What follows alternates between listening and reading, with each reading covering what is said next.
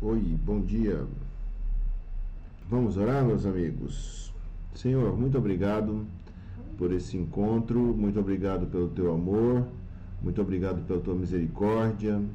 Eu oro em nome de Jesus, que o Senhor fale conosco, que o Senhor se revele a nós para tua glória, em nome de Jesus. Amém.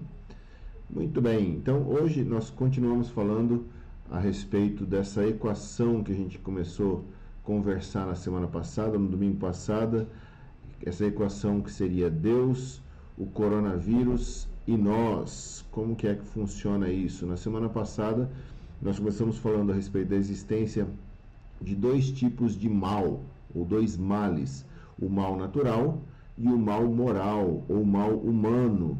E também falamos a respeito do sofrimento, que o sofrimento eventualmente ele vem sobre todos nós. E hoje eu quero pensar com vocês um pouco a respeito da pergunta, uma pergunta que tem sido feita muitas vezes nesses dias. Onde, é, onde está Deus no meio de tudo isso, no meio de tudo isso que o mundo está passando?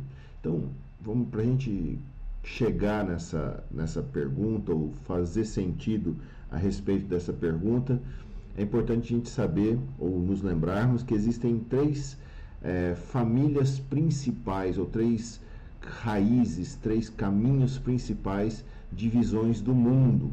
Primeiro, tem a visão do mundo teísta ou a visão do mundo que acredita em Deus e elas elas se dividem em muitas outras outros segmentos, mas basicamente eles têm três braços que são as três grandes religiões abrâmicas, as religiões que vieram do mesmo patriarca de Abraão, que são o judaísmo, o cristianismo e o islamismo. E essa visão de mundo, dessa, da, do olhar teísta, é que existe um Deus que criou e que sustenta o mundo e que criou os seres humanos à sua própria imagem, ou conforme a sua imagem e semelhança. Depois existe uma outra visão, uma outra forma de ver o mundo, que é oposto, diretamente oposto dessa primeira, da visão teísta, que é a visão, a cosmovisão ateísta, que vai afirmar que esse universo ou esse multiverso, depende do jeito que você vê a coisa, é tudo que existe. Não existe nenhuma outra dimensão sobrenatural além dessa realidade visível que nós temos no mundo. E terceiro, existe a cosmovisão panteísta ou politeísta que difunde ou que funde, ela, na verdade, ela junta os conceitos de Deus é, e do mundo em uma, uma entidade impessoal. Então ela vai juntando as coisas e Deus, apesar de alguns segmentos dizerem que existe, ele é uma coisa mais impessoal que se junta e, dentro da criação e dentro das coisas que existem no mundo. Eu, obviamente, sendo cristão, eu vou tentar conversar um pouco com vocês a, a respeito, obviamente, do ponto de vista teísta. E eu quero conversar um pouco porque que eu acho que o cristianismo tem alguma coisa para dizer com relação a esses desastres, desastres naturais, especialmente coisas como o coronavírus. E talvez você concorde comigo, talvez não, mas eu espero que depois desse papo você possa pelo menos entender por que, que os cristãos falam com propriedade é, e falam com confiança sobre a esperança e sobre se sentir uma sensação de paz, mesmo num mundo cheio de incertezas, onde a morte subitamente se aproxima, se apresenta a gente, da gente e acaba nos tocando. Então nós precisamos de algumas evidências muito convincentes da bondade e do caráter de Deus para confiar nele nessa, dessa maneira, para confiar nele mesmo no meio de tanta confusão. Por isso, pensa comigo, o centro do ensino cristão, e isso é importante para a gente chegar a alguma conclusão sobre essa coisa de onde está Deus no meio do coronavírus, é que o cristianismo afirma que o homem Jesus, que ele é o Cristo, ele é o Filho de Deus e ele vem até nós. O Criador se identifica com aquilo que ele criou. E no centro da, da mensagem de Jesus está a sua própria morte, a morte de Jesus em uma cruz lá nos arredores da cidade de Jerusalém, há dois mil e tantos anos atrás.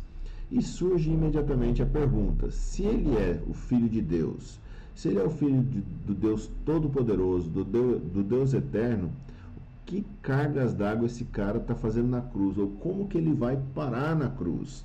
Se ele é o Filho do Deus Todo-Poderoso. E a resposta, meus amigos, para essa pergunta, eu acho que ela é poderosa, porque o Filho de Deus estar na cruz, ou o fato de nós encontrarmos Jesus morrendo na cruz, significa, obviamente, muitas coisas, mas dentre as coisas que isso significa, significa que Deus não permaneceu distante da dor e do sofrimento humano.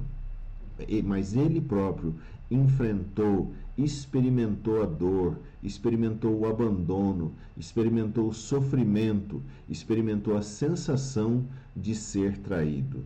Então, ser cristão ou um cristão não é uma pessoa que resolveu ou que tem todas as respostas para a questão da dor, para a questão do sofrimento, para as questões relativas a essa pandemia, tudo isso que está acontecendo no mundo.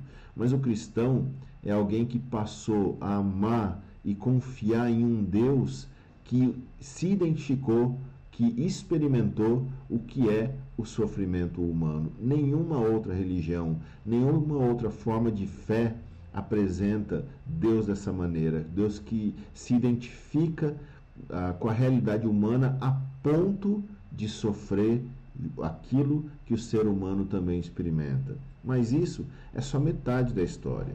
Se esse sofrimento, se a morte de Jesus tivesse sido o fim do que ele fez, isso teria ficado na história. A gente não, não teria nem ouvido falar sobre isso, provavelmente.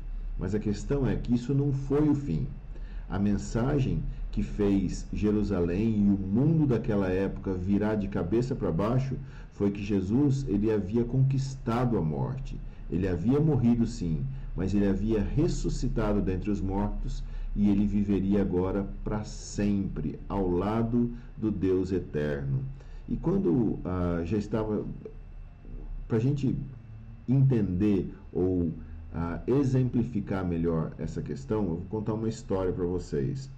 Na época, quando Jesus já estava chegando perto do dia da sua morte, do momento dele morrer, a Bíblia conta uh, um evento, uma história que eu espero que nos ajude a entender melhor essa equação de coronavírus, de sofrimento, Deus, morte e nós. E acontece, se você ler lá em João, no capítulo 11, que Jesus ele vai até a casa de uns amigos, de uma família de amigos muito queridos dele. E a gente sabe que esses, esses amigos de Jesus, eles eram três irmãos, e eles se chamavam Marta, Maria e Lázaro. Mas o que vai ser diferente, o que vai ser especial dessa visita que Jesus vai fazer para essa família, para esses seus amigos, é que Lázaro ele havia morrido quatro dias atrás. Então, eu acho que nessa história a gente pode encontrar algumas respostas para essa pergunta. Onde é que está Deus no meio da pandemia? Mas o legal é que a gente pode encontrar, a gente pode nós podemos nos encontrar também, conforme a gente conversa a respeito dessa história, nos questionamentos que as irmãs de Lázaro fazem e na, na, na forma que Jesus age com essas mulheres e com essas pessoas. Então, como eu disse, se você quiser ler depois lá, essa história está lá em João, no Evangelho de João, no capítulo 11, mas eu quero contar a história para vocês. Então, fato é, ah, quando o irmão tinha morrido, e aí Marta ouve que Jesus está chegando na cidade, que Jesus está chegando para visitá-los. E aí ela vai encontrar Jesus. E Maria fica em casa. E aí Marta, assim que ela chega perto de Jesus, a primeira coisa que ela fala para Jesus é: Senhor, se você estivesse aqui, o meu irmão não teria morrido. Mas eu sei que mesmo agora Deus vai te dar tudo o que você pedir. E a resposta de Jesus é interessante porque é uma resposta bem teológica. Ah, diz, Jesus diz para ela: o seu irmão vai ressuscitar. Aliás, ela entende como uma resposta teológica, porque na verdade Jesus vai ressuscitar ele pouco tempo depois, naquele mesmo dia. E a resposta, quando, ela, quando Jesus diz para ela que, que Lázaro ia ressuscitar, ela teologiza a resposta de Jesus. Ele fala: Olha, eu sei que ele vai ressuscitar na ressurreição do último dia. Mas quero focar com vocês aqui, primeira coisa, quantas vezes isso que, que Marta fala para Jesus, quantas vezes essa pergunta, essa afirmação foi feita ao redor do mundo nos últimos meses? Deus, se você realmente estivesse aqui, o meu irmão, a minha mãe, o meu pai, o meu amigo, o meu filho não teria morrido. E conforme a conversa de Jesus com Marta se desenrola, dá a impressão, eu pelo menos tenho essa impressão, que ela tinha, era, ela era uma mulher de fé e ela tinha teologia, ela tinha conhecimento a respeito de Deus, porque na resposta que ela dá para Jesus, ela fala exatamente sobre a razão, sobre a fé, sobre a teologia, o conhecimento que ela tem. E conhecimento que nós precisamos ter hoje em dia também para a gente encarar essas dificuldades diante de tanta morte, diante de tanto sofrimento, mesmo que o nosso sofrimento não seja relacionado ao tema, essa questão do coronavírus. Mas a questão nesse encontro, Jesus ele vai acrescentar uma verdade nova, uma verdade inusitada, inesperada na relação, que vai dar esperança para ela e para toda pessoa que já caminha uma caminhada de fé, uma caminhada de conhecimento de Deus, porque Jesus ele acrescenta para ela: Eu sou a ressurreição e a vida. Aquele que crê em mim, ainda que morra, viverá. Então, quando Jesus ele, ele embarca na, na, na, conversa dela sobre teologia, sobre ressurreição do último dia, sobre a expectativa que nós temos de que um dia isso vai realmente acontecer, aí ele amplia isso de uma maneira totalmente inesperada e fala: olha, sim, vai ter ressurreição, mas eu sou a ressurreição, eu sou a vida, aquele que crê em mim, ainda que morra, viverá. E quem vive e crê em mim não morrerá eternamente. E aí ele termina perguntando: Você crê nisso? Cara, esse versículo ele é a chave para a gente entender aonde que Deus está nessa pandemia. Ele continua dizendo para quem fica cara a cara com a morte ou para alguém que perdeu alguém, alguém querido, eu sou a ressurreição e a vida. Aquele que crê em mim, ainda que morra, viverá. E quem vive e crê em mim não morrerá eternamente. E a pergunta que ele faz para ela é a mesma pergunta para nós todos hoje. Você crê nisso? E ela responde: Sim, Senhor, eu acredito. Eu acredito que você é o Cristo, o Filho de Deus que deveria vir ao mundo. E aí a cena segue. Marta volta para casa, conversa com a irmã, com a sua irmã Maria, no caso, e ela fala para Maria: Olha, o mestre está aqui e está chamando você. Quando Maria ouve isso, ela se levanta rapidamente e vai ao encontro de Jesus também. Mas sabe, quando a gente olha essa cena, eu não sei exatamente por que Maria não tinha ido encontrar Jesus com a Marta. Por que ela ficou em casa sabendo que Jesus estava chegando? Ela amava ficar aos pés de Jesus, ouvir os ensinos de Jesus. Existe uma outra passagem que fala especificamente como, como esse era o prazer dela, como isso era o que ela queria fazer, o lugar que ela queria ficar.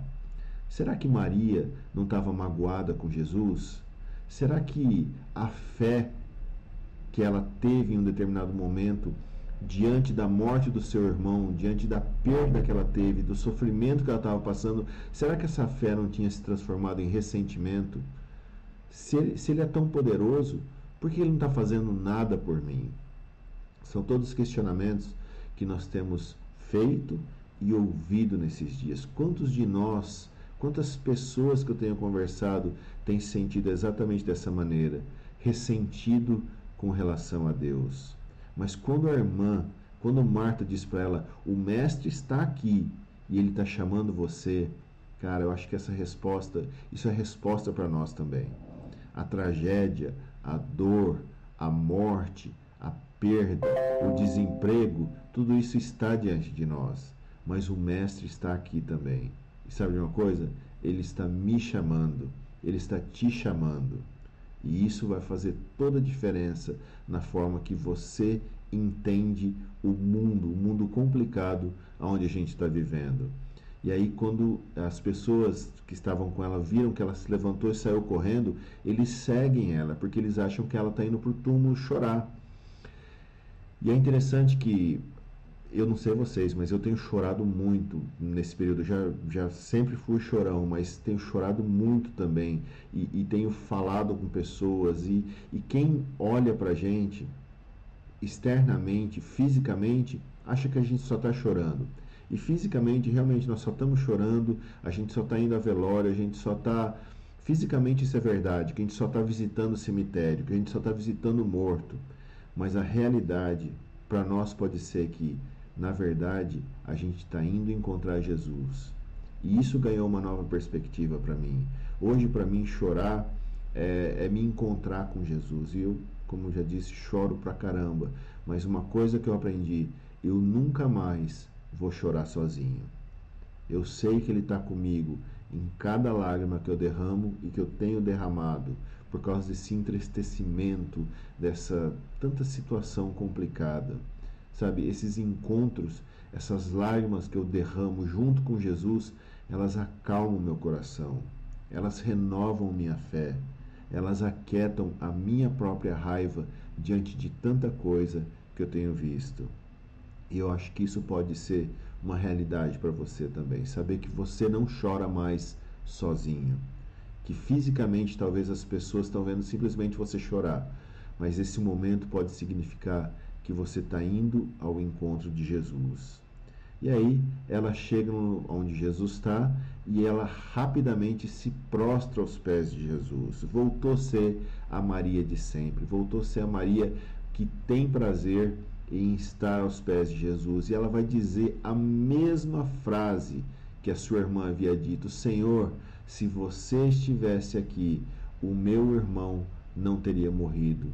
Isso já era o quarto dia. Eu fico imaginando quantas vezes elas repetiram essa, essa frase, essa pergunta, uma para outra nesses quatro dias que o irmão estava morto.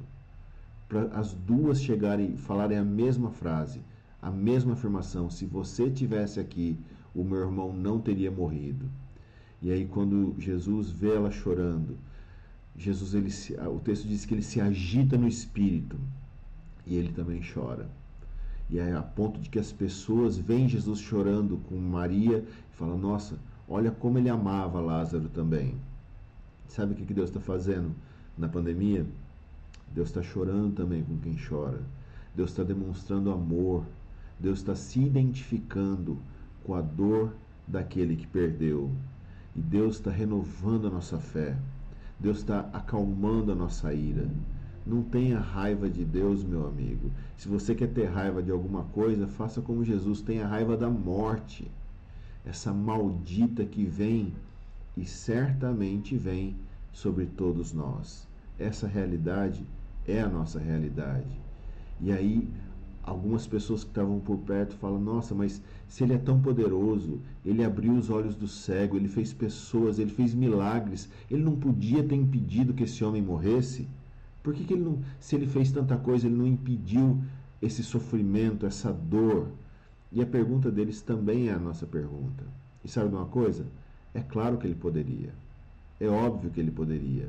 E muita gente diante disso pensa: ah, eu não quero acreditar num Deus disso, dessa maneira, um Deus que, que age dessa forma. Um, e aí as pessoas, quando elas estão protestando contra Deus, quando elas estão acusando Deus de não intervir, sabe qual que é o problema? A gente só só, só dá boas-vindas à intervenção de Deus se for alguma coisa que nos favoreça desde que seja um castigo, uma punição, um sofrimento na vida de outra pessoa e na nossa, falar, ah, é a ação de Deus. Fato, meus amigos, é que nós temos a tendência de ver o mal nos outros e não em nós mesmos. A gente, quando pensa que Deus deveria fazer alguma coisa, ou a gente quer ensinar a Deus o que, que ele deveria estar tá fazendo, a forma que ele deveria estar tá fazendo, a maioria de nós acha que Deus deveria estar tá deixando morrer só as pessoas que a gente não gosta, só as pessoas que nós julgamos como más, mas nunca nós mesmos, nunca alguém que a gente ama. Afinal de contas, a gente não é tão ruim assim, fala a verdade. Mentira. Nós somos ruins. E a Bíblia vai ensinar também que todos pecaram e carecem da glória de Deus. Sabe, a verdade é que a gente não consegue manter nem os nossos padrões morais, quanto mais os de Deus. A gente estabelece, não, isso aqui é um limite, eu jamais vou fazer isso. Cara, dali dois minutos a gente já está mergulhado nesse negócio. Quanto mais os padrões de Deus. Portanto, todos nós, todos nós precisamos de uma solução para isso. A gente precisa de uma resposta para o problema do nosso pecado, em primeiro lugar, para o problema da culpa que a gente carrega. Mas a boa notícia é que, de acordo com o cristianismo, essa solução, mais uma vez, ela se encontra na cruz, na ressurreição de Jesus. Esses eventos, eles não são simplesmente um caminho para a gente encontrar uma resposta para o problema do mal, da dor, uma solução para o problema da justiça. Esses, esses eventos, a cruz, nos mostram que o nome de Jesus significa: Ele salvará o seu povo dos seus pecados. É isso que significa o nome, a palavra Jesus. Ele salvará o seu povo dos seus pecados. E exatamente por causa da morte e da ressurreição de Jesus, aqueles que se arrependem do seu próprio mal, da sua própria contribuição para a dor que existe no mundo, para o sofrimento que existe no mundo, o nosso pecado contribui para isso. Não se engane. Nós somos culpados disso sim. O nosso mal, a nossa maldade, ela influencia a quantidade de maldade que existe no mundo. Mas aqueles que confiam em Jesus como seu Senhor, como seu Salvador, de maneira misteriosa, recebem pela graça o perdão, a paz com um Deus pessoal que criou e sustenta o universo. A gente recebe uma nova vida, a promessa de um mundo onde não vai existir mais sofrimento. Aqui, nessa afirmação, novamente, o cristianismo não está competindo com nenhuma outra filosofia, com nenhuma outra religião. Sabe por quê?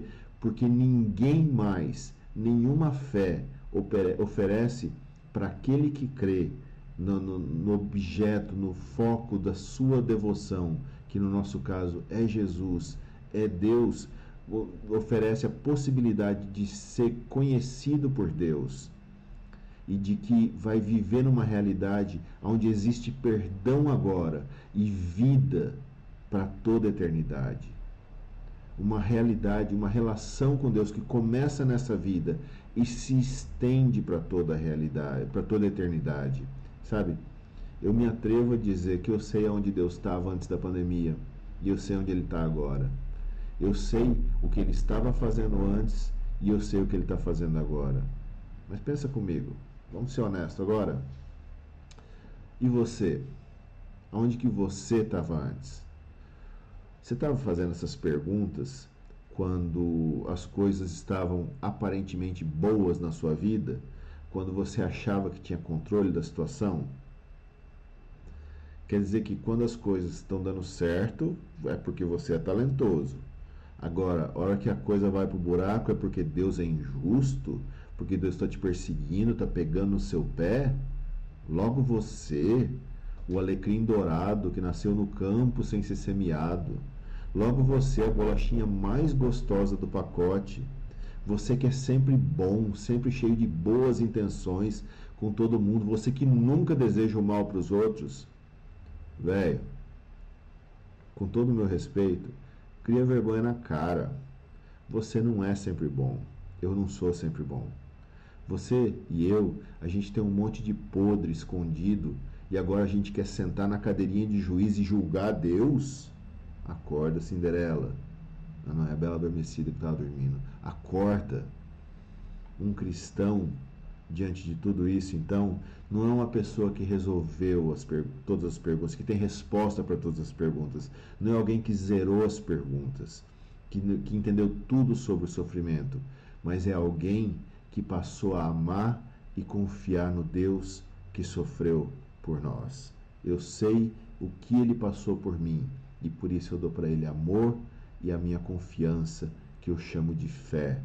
Eu já citei semana passada o C.S. Lewis. Ele disse: Olha, a gente pode até ignorar o prazer, mas a dor, ela insiste em ser atendida. Porque Deus, ele sussurra para nós através dos nossos prazeres. Ele fala na nossa consciência, mas ele grita nas nossas dores. A dor é o megafone de Deus para despertar um mundo ensurdecido. Sabe, talvez toda essa questão do coronavírus possa funcionar como um alto-falante enorme, lembrando que é de uma estatística definitiva. Todos nós vamos morrer. Mas antes disso acontecer, você e eu temos a oportunidade de conhecer o amor de Deus. O Deus que conheceu, que experimentou o sofrimento, a dor e a rejeição. O Deus que enviou seu Filho para morrer no nosso lugar, como oferta por nosso pecado. Sabe onde Deus estava e onde Ele está? Ele está na cruz, porque eu merecia estar na cruz. Sabe onde Deus estava e Ele continua? No túmulo, porque eu merecia essa morte. Mas acima de tudo, sabe onde Deus estava e vai continuar para toda a eternidade? Vivo, vivo para toda a eternidade. E isso é esperança para nós. É aí que estava Deus. É aí que está Deus. É aí que Deus vai continuar para toda a eternidade.